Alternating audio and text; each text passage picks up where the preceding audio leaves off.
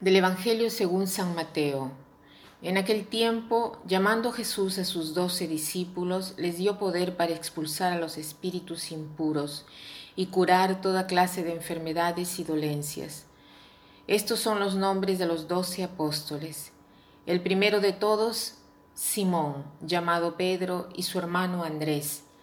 Santiago y su hermano Juan, hijos del Zebedeo. Felipe y Bartolomé.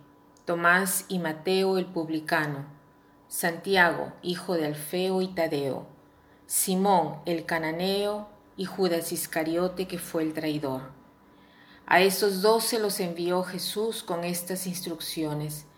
No vayan a tierra de paganos ni entren en ciudades de samaritanos. Vayan más bien en busca de las ovejas perdidas de la casa de Israel. Vayan y proclamen por el camino que ya se acerca el reino de los cielos. Hoy reflexionaremos sobre la naturaleza apostólica de la iglesia, eh, porque en el credo nosotros decimos que la iglesia es una, santa, católica y apostólica. Apostólica, ¿qué quiere decir? Quiere decir tres cosas que la iglesia está fundada sobre los apóstoles, o sea que Jesús ha escogido doce personas, doce hombres, para llevar la palabra de Dios a todas partes y para que eh, fuese el nuevo Israel. El número doce era el número de las tribus de Israel y como los apóstoles eran el nuevo Israel, es por eso que la iglesia es el nuevo Israel fundada sobre los apóstoles. Es apostólica también en otro sentido, en cuanto que conserva y transmite lo que han enseñado los apóstoles. Ellos han vivido con Jesús, han compartido la misma vida, lo han seguido, lo han visto morir, lo han visto resucitar y han dado testimonio de él al mundo. Y la iglesia es también apostólica en cuanto que el Papa, los, los obispos, los sacerdotes y todas las autoridades de la Iglesia son elegidos en cuanto que están vinculados con la sucesión apostólica. O sea, no existe un sacerdote ordenado, ¿no? que tal ordenación no tenga que ver o no tenga referencia con los apóstoles. O sea que Jesús ha consagrado sacerdotes a los apóstoles.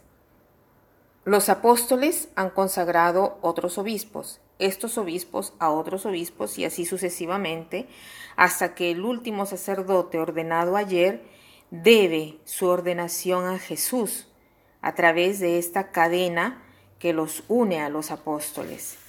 Por tanto, la Iglesia católica es una, santa, católica y apostólica, justamente por estos tres significados. ¿Qué cosa nos quiere decir el día de hoy el Evangelio? Que también nosotros podemos estar conectados con los apóstoles. También nosotros debemos transmitir lo que han estado transmitiendo ellos y cómo podemos hacerlo. Hoy eh, me quiero eh, sofremar un poco en una cosa, en ir al encuentro del otro, tomar la iniciativa a dar el paso, el primer paso hacia el otro. A veces escuchan incomprensiones, ¿no? Ah, eh, no, debe ser él el primero a pedir disculpas, debe ser él a dar el primer paso. O si vemos a alguno que está en dificultad y pensamos, debe ser él el primero en pedir ayuda. Eh, en cambio, hoy veamos cómo puedo yo acercarme a las personas, cómo puedo ser eh, una persona positiva que pueda atraer a las personas hacia el bien y eh, atraer hacia el valor del Evangelio. Tratemos de no dejar escapar las ocasiones entonces de este día. Y para terminar quiero citar esta frase que dice así, disculparse no significa siempre que tú te has equivocado y el otro tiene razón. Significa simplemente que está interesado más en aquella relación que a tu orgullo. Que pasen un buen día.